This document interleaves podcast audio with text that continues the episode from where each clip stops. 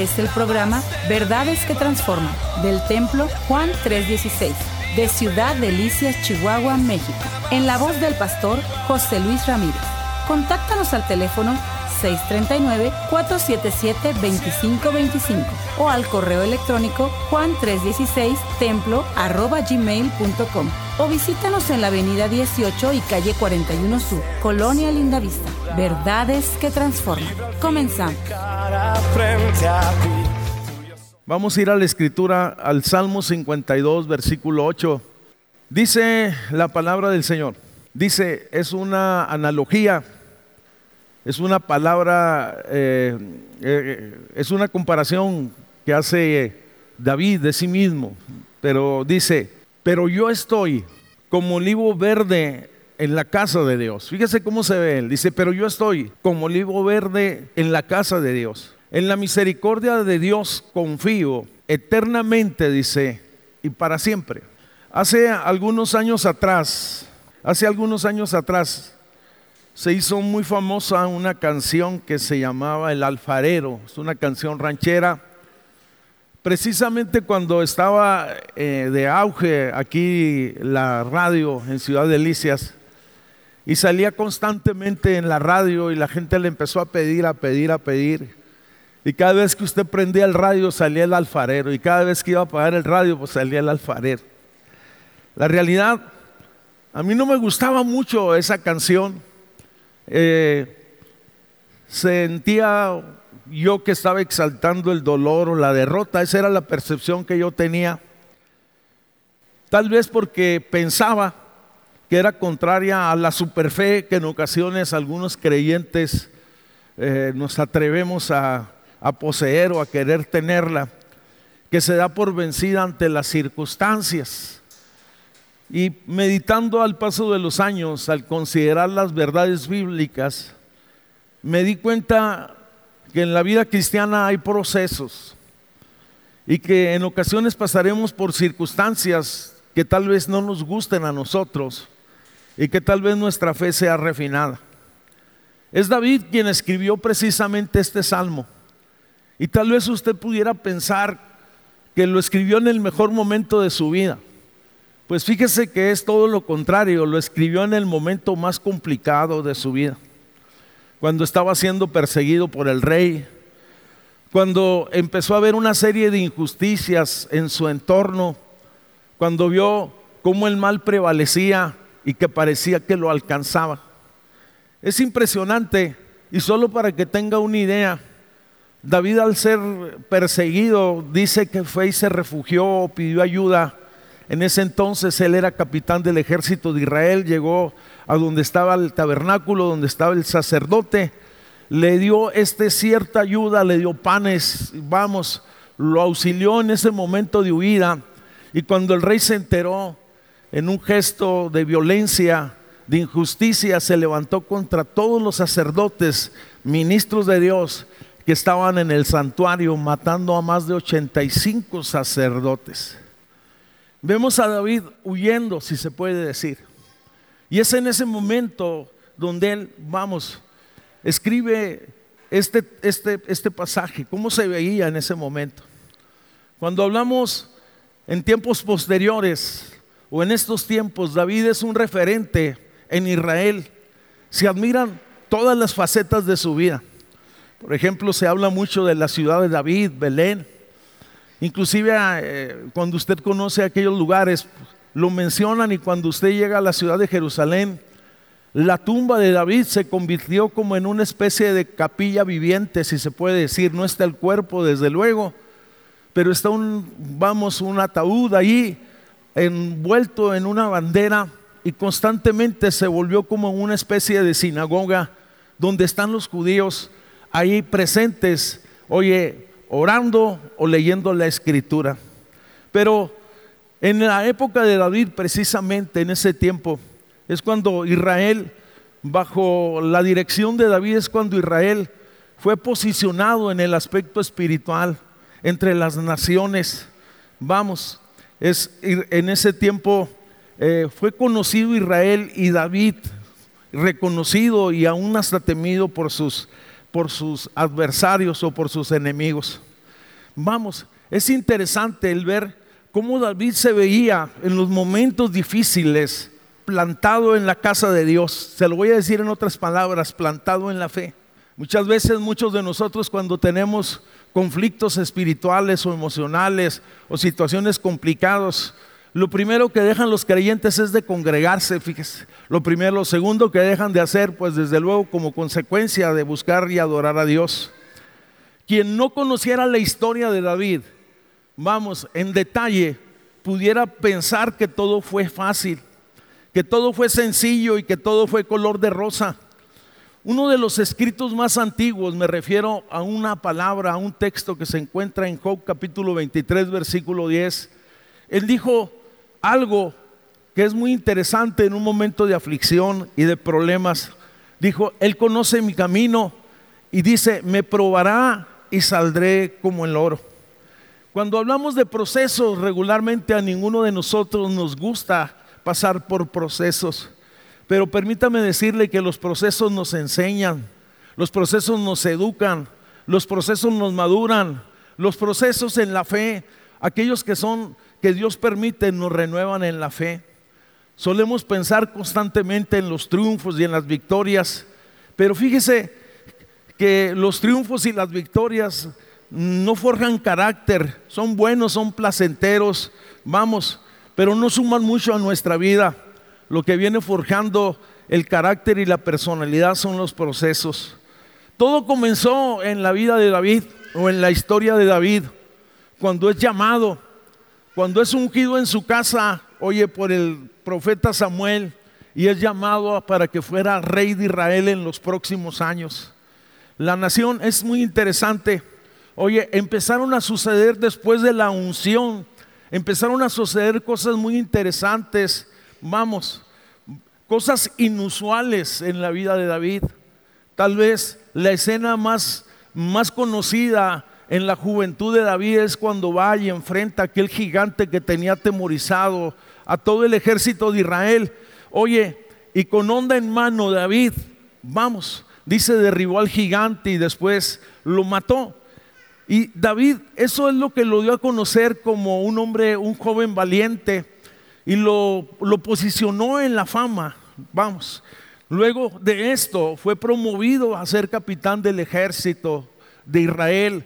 Saúl, el rey que estaba en ese momento, oye, lo, le dio esa investidura, pero pasaron los días o pasaron los años y empezaron a venir situaciones un tanto complicadas después de la unción, después del nombramiento. Y quiero poner aquí una pausa que es interesante.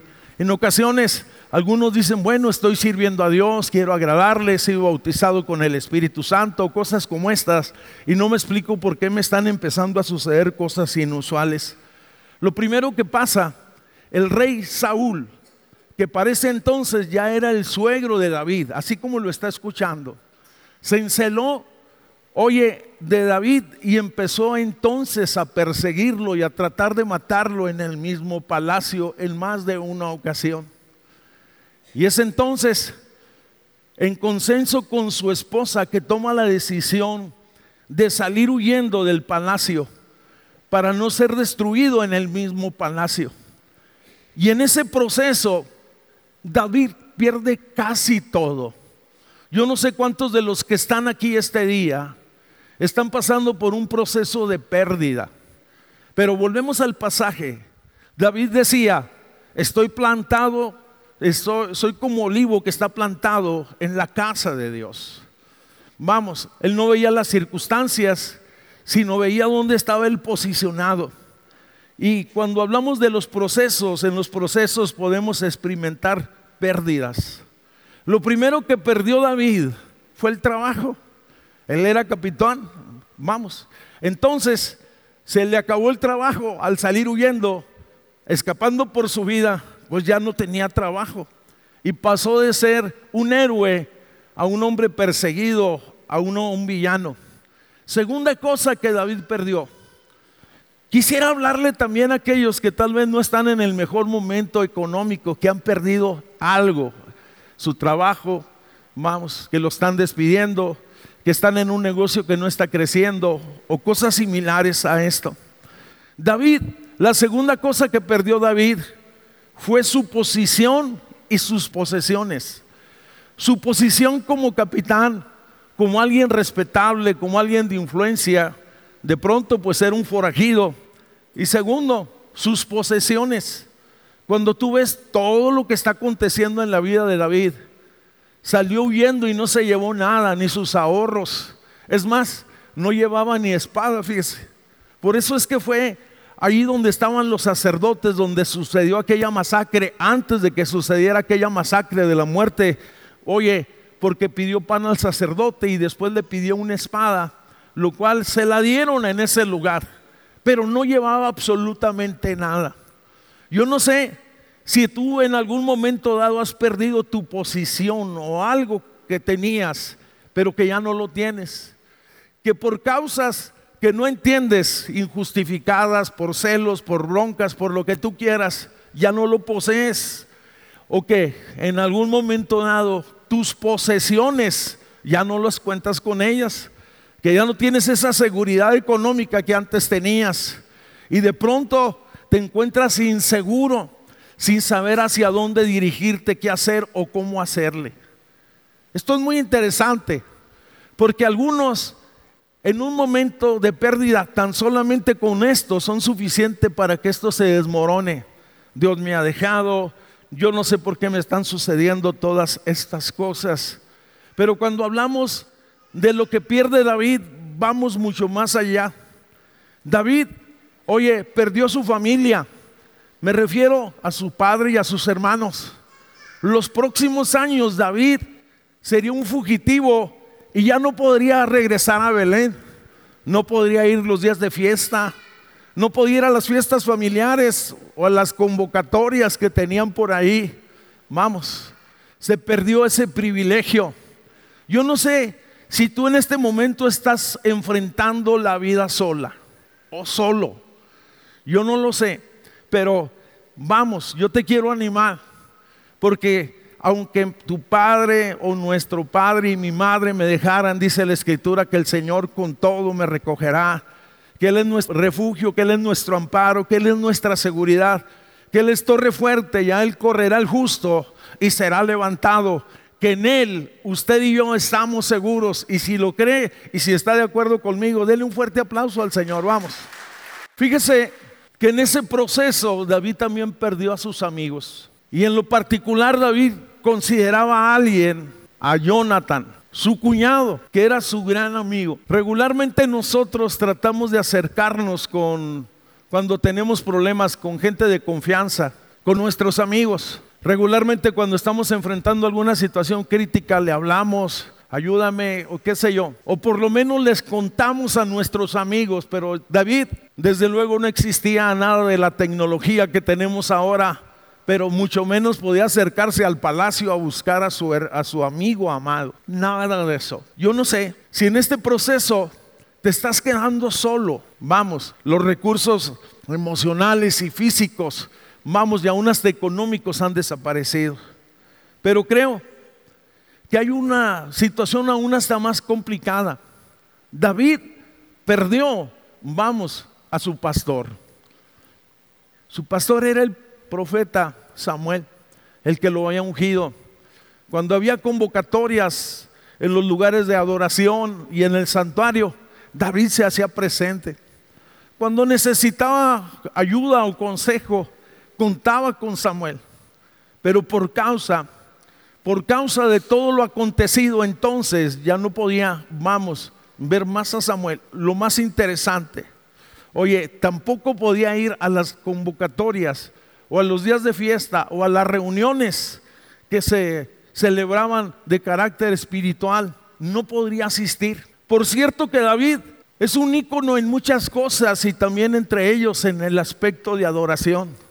Él no, no, no, no quiero que pienses que solamente iba por cumplir el requisito a las reuniones, sino él iba a adorar de verdad. Muchos de los salmos o gran parte de los salmos que aparecen en la Biblia son cantos. Y David los compuso. Solo los que saben algo de esto, los que conocen instrumentos, los que tienen la inspiración y el talento, oye, pues son los que son los compositores.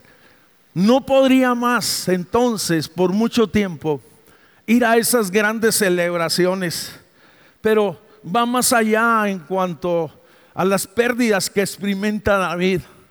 Yo te dije que no conociera en detalle la vida de David, pudiera pensar que la vida, eh, que todo se le había dado fácil o color, la vida era color de rosa.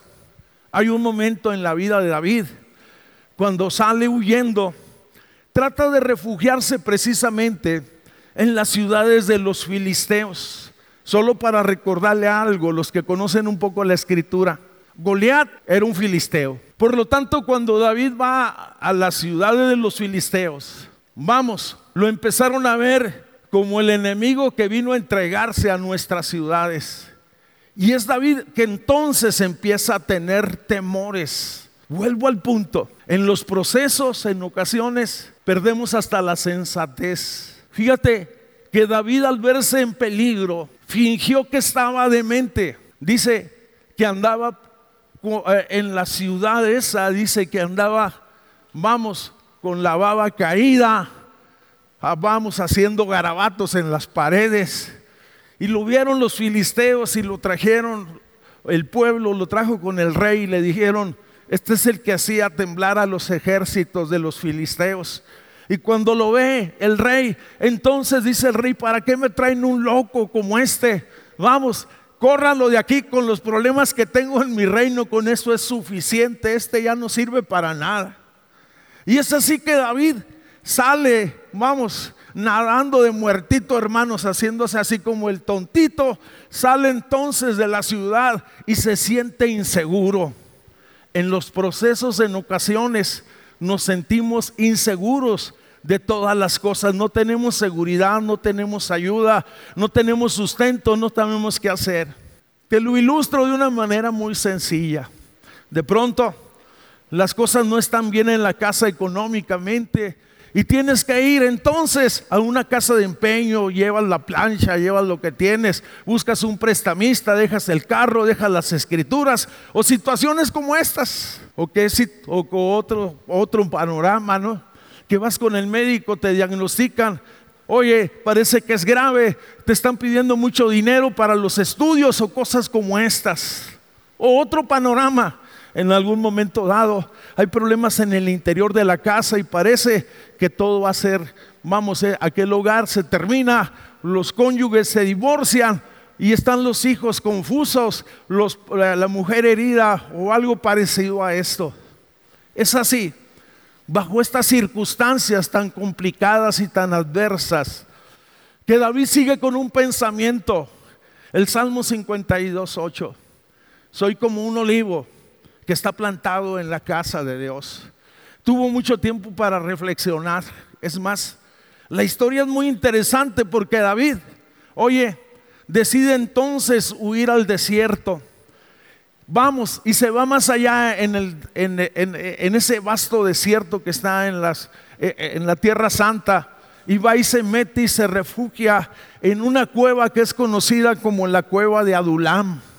Pero sorpresa, cuando él anda en el desierto y llega hasta aquella cueva, se da cuenta de que no está solo en esta situación, que se encuentra personas endeudadas, que se encuentra personas huyendo, que se encuentra personas amargadas, que se encuentra personas frustradas. Oye, y es ahí, y eso me hace pensar en una serie de cosas, me hace pensar que muchos de nosotros solemos pensar que solo somos nosotros los que estamos pasando por algún proceso, alguna dificultad, alguna tribulación, pero la realidad pudiera ser que hay más personas en situaciones iguales, parecidas o peores a las nuestras.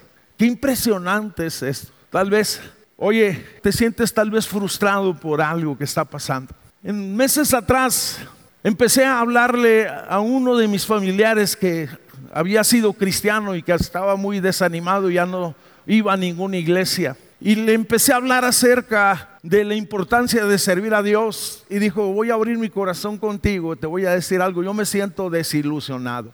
Dijo, y me siento desilusionado porque las cosas no salieron como se me dijeron.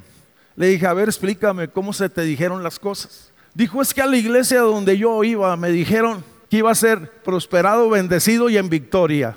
Vamos, que yo sembrara, que yo, y yo lo creí y yo empecé a hacerlo, dijo, pero vino un tiempo en que vinieron situaciones adversas en mi vida, en la economía, dice, y nada funcionó, y terminé divorciado, y terminé endeudado, dijo, y le dije, pues la realidad de las cosas, te dijeron una verdad y una verdad a medias. Si creemos que el Señor bendice, si creemos que el Señor prospera, si creemos que el Señor restaura, pero también no estamos exentos de pasar por circunstancias y en lo particular como cristianos de ser procesados en alguna área de nuestra vida. La realidad, hay veces tenemos conceptos equivocados de la fe. Oye, pero debemos de ver la verdad completa, vamos, la verdad completa del Evangelio de Jesucristo. Quien conoció a David en este tiempo, en estas circunstancias, huyendo, vamos, como fugitivo, pudiera pensar que estaba cosechando lo que había pensado, lo cual la realidad estaba siendo procesado y Dios estaba permitiendo aquel proceso. El pensamiento de hoy se llaman los procesos de Dios. Oye, él escribe, David, vuelvo al punto, él estaba arraigado, estaba posicionado, no estaba exento de las situaciones que estaban viniendo a su vida, pero él escribe en el Salmo 40, es el mismo que escribe el Salmo 40, el versículo 1. Fíjate, aunque estaba en momentos difíciles, él dice, pacientemente esperé a Jehová, pacientemente esperé a Jehová. En ese proceso que él estaba librando, no sé si pueda poner el Salmo 40, versículo 1, pacientemente esperé a Jehová. Dice, y se inclinó a mí y oyó mi clamor. Me llama la atención que cuando David está en ese proceso, vamos, no quiere decir que está callado y que está inactivo, sino es alguien que está activo, que está confiando y que está esperando en Dios. Pero sigue diciendo el versículo 2, y me hizo sacar del pozo de la desesperación de lodo cenagoso, en otras palabras. Sé que cuando estás en un proceso parecido a esto, siente que te estás hundiendo paso a paso. Y David pudo experimentar una serie de circunstancias espirituales y emocionales. Vamos, vamos, me rescató y dice, puso mis pies sobre la peña y enderezó mis pasos. Eso es lo que dice el Salmo 42, la experiencia y la vivencia del salmista. Pero antes de seguir adelante, yo quisiera ser muy claros porque estoy hablando de un tema bastante delicado, porque también podemos sublimizar algunas de las situaciones que podemos estar enfrentando. Tal vez tú estás enfrentando broncas y problemas por tus imprudencias, por tu mala administración, por tus malas decisiones y por tus malas actuaciones. Oye, y no puedes decir que es el proceso de Dios. No, no, no, no. Son tus errores que te han metido en los desiertos de carácter espiritual. Porque los procesos de Dios tienen propósitos.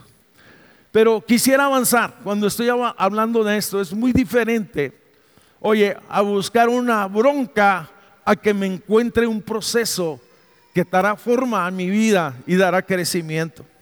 Atención, esto es interesante. Existen procesos tantos en la fe como en la vida. Y el que no lo entiende va a ser frustrado en la fe como en la vida. Mire, tan sencillo es esto, tan profundo como usted quiera verlo. Existen procesos en el matrimonio. Vamos, el proceso de adaptación. Después de que aquí vienen y hacen los votos y se declaran promesas de fidelidad y todo muy bonito, oiga, después se conocen y tienen que adaptarse.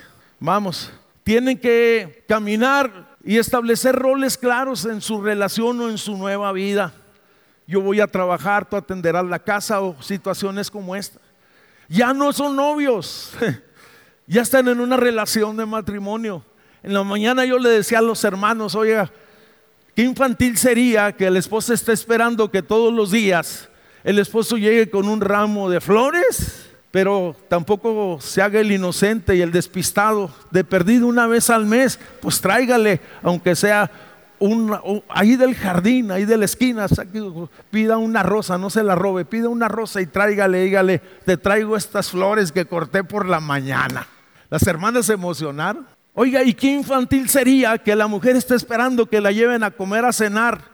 Oye, las tres comidas al restaurante. Hermana, por favor, ubíquese.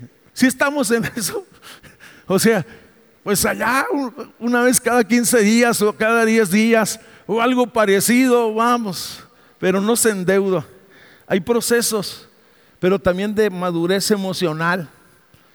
Oye, fuimos niños, pensábamos como niños, actuábamos como niños. Fuimos adolescentes y adolecíamos de muchas cosas y estábamos en esa etapa, vamos, nos sentíamos invencibles, nos sentíamos los amos del universo, pero de pronto la vida nos enseñó y, nos topamos con situaciones, crecimos, estudiamos, trabajamos, vimos la dureza y entonces aprendimos por revelación o por trituración, como usted quiera, que la vida hay que vivirla y hay que ser sabios en todos los aspectos. Pero cuando estoy hablando de procesos también, en la vida cristiana, oye, este es un proceso y quien no lo entiende entonces se estancará y no llegará a la medida varón de un varón perfecto. Vamos, fuimos salvos, fuimos perdonados, fuimos transformados. Es el primer paso. Segundo, vamos, fuimos confrontados y viene un, tiempo en el cual nos despojamos de todo peso de pecado, Dios empieza a hablar a nuestro corazón, limpiamos nuestras vidas, caminamos en justicia, caminamos en verdad, renunciamos al oculto y a lo que tiene mal nombre para glorificar a Dios. Dejamos de hacer lo que es ilícito y queremos servir a Dios con nuestros dones y con nuestros talentos. Viene un proceso de discipulado en el cual soy enseñado, en el cual soy capacitado, oye, en el cual crezco y aprendo y practico, oye, y vivo en la fe. Pero se espera, se espera que todo creyente dé fruto, diga, voy a dar fruto. Jesús dijo, los he puesto para que lleven y den fruto y vuestro fruto permanezca. Y me refiero a buen fruto. Vamos, viene el tiempo de dar fruto. Hay procesos de todo tipo. Oye, y por cierto que cuando esos procesos son en mi fe, tienen el propósito de expandirme y de tener un conocimiento más profundo y una relación más estrecha con el Señor. Vamos, cuando estoy hablando de esta clase de procesos, Dios está presente. Esto es lo interesante. Puede ser que pasemos por circunstancias críticas, tribulaciones, aún escaseces, pero Dios está presente. Lo conocemos en medio de los procesos como sanador, como libertador. Oye, como aquel que nos soluciona como abogado, como nuestra ayuda. Él está ahí para sustentarnos en medio de los procesos, abrirnos puertas que están cerradas. Y tan solamente yo me quedé muy impresionado porque la mayoría de los personajes bíblicos, el 99.9, pasaron por procesos, todos ellos, desde el Génesis hasta los últimos creyentes que se registran en el libro de Apocalipsis. Oye, cuando vamos a la escritura, permitió que José el soñador fuera vendido por sus hermanos para ser después promovido como gobernador o príncipe de Egipto. Permitió que Israel saliera de la ciudad y del gobierno de Egipto, pero que pasara 40 años en el desierto para después tomar posesión de la tierra prometida. Y en cada uno de los casos, hay un propósito por lo cual Dios permitió el proceso tanto de José como de Israel y como de algunos otros más. Permitió que Pablo pasara, el apóstol Pablo, algunos años en la cárcel. Oye, vamos, pero él ahí escribió algunas de las cartas que nosotros tenemos hoy escritas aquí. Vamos, en los cuales nos fundamentan en la fe. Permitió que Juan, el discípulo amado, oye, fuese preso y llevado a Palmos y en ese lugar recibió la revelación del Apocalipsis. Oye, lo que está, lo que está por venir para la iglesia para advertirnos a cada uno de nosotros. Pero el ejemplo más grande de todo esto es Jesús. Permitió que Jesús fuera que Jesús fuera al Getsemaní, vamos, que fuera vituperado, que fuera lacerado. Por cierto que Getsemaní significa lugar de prensa. Es un lugar donde se pisaban los olivos para sacar el aceite. Ese es el Getsemaní, prensa de olivos. Cuando tú ves a Jesús en el Getsemaní, lo ves, oye, siendo procesado en ese asunto. Lo ves orando intensamente y dice que su sudor eran como de gruesas gotas de sangre. Había angustia, había agonía. El Padre permitió que Jesús fuese al Calvario y que fuera crucificado en aquel lugar por nuestros pecados y de esa manera entonces nosotros pudiéramos tener salvación y perdón de nuestros pecados. Y tal vez tú te sientes extrañado el por qué estás pasando por un proceso y no lo entiendes, porque estas circunstancias, oye, eh, adversas o situaciones complicadas están viniendo a mi vida y no tengo respuesta. No le preguntes a Dios, no le preguntes a Dios por qué, sino pregúntale cuál es el propósito de todo esto. Algunos cuando están en un proceso se sorprenden, reclaman, vamos, qué sé yo, pero los procesos tienen propósito. Áreas que necesito, vamos, que necesitan ser procesadas en mi vida. Primero que nada mi carácter. Primero que nada mi carácter. Hay cosas que tiene que procesar Dios día con día. Pero yo, conforme el Señor me vaya mostrando, yo tendré que renunciar voluntariamente. Porque ya soy una nueva criatura, ya soy de Él. Las cosas viejas ya pasaron. Vamos, tengo una nueva esperanza, tengo una nueva alternativa, una nueva vida diferente a la que antes poseía. ¿Qué áreas de mi vida necesitan ser procesadas? mi espiritualidad tiene que ser genuina. Debo de renunciar a toda forma religiosa y superficial y someterme voluntariamente a Dios y a lo que está escrito por su palabra de esa manera. Hay algo que es importante. ¿Qué área de mi vida necesita ser procesada? Mi forma de pensar. ¿Sabe que muchos de nosotros hemos tenido tal vez una experiencia de salvación, de liberación, pero tenemos problemas porque no hemos renovado nuestra forma de pensar.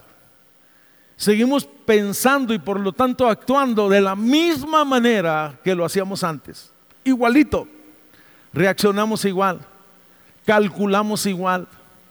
Oye, actuamos de la misma manera. Y cuando estoy hablando en la forma de pensar es como veo la obra de Dios, cómo uso mis talentos y mis dones. Precisamente aquí, en mi mente, en, se gestan, se incuban los pensamientos, los hábitos, los patrones de pensamientos. Y creo que si estoy en Cristo, debo de tener una vida nueva y una mente nueva. Por eso el apóstol Pablo decía en Efesios 4:23 lo siguiente, y renovaos, y renovaos en el espíritu de vuestra mente. Cuando tú vas al primer gran mandamiento, dice, ah, al Señor tu Dios amarás con todo tu corazón, con todas tus fuerzas, pero también dice con toda tu mente, con toda. Qué impresionante es esto. Debemos entonces permitir que Dios traiga una renovación en mi carácter. No escudarnos que es la herencia, vamos, que recibí de mis padres. No, eso se puede transformar en mi espiritualidad en mi forma de relacionarme con Dios, pero también en mi forma de pensar. Fíjese que el ser procesado tiene requerimientos y muy sencillo.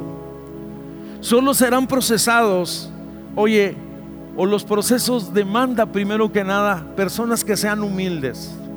Personas que estén dispuestos a que Dios procese su mente, su corazón, su espiritualidad y sus acciones entender que no se trata de lo que a mí me gusta, de lo que yo quiero, sino se trata de lo que Dios dice y que Él reine en mi vida.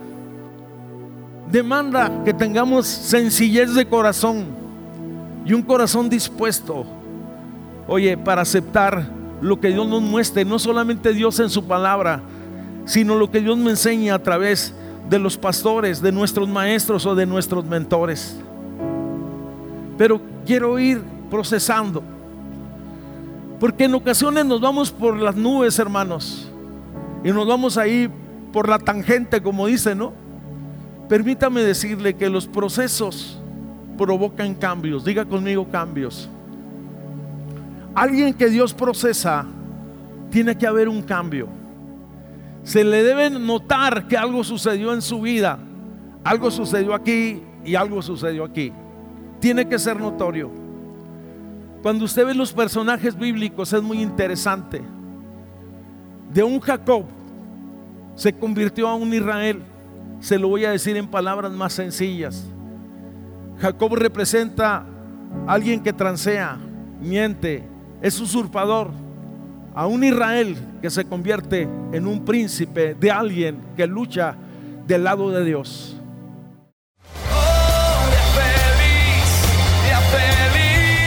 Este fue el programa Verdades que Transforman del Templo Juan 316 de Ciudad Delicias, Chihuahua, México. En la voz del pastor José Luis Ramírez. Contáctanos al teléfono 639-477-2525 o al correo electrónico juan316 templo gmail.com o visítanos en la avenida 18 y calle 41 Sur, Colonia Lindavista. Verdades que Transforman.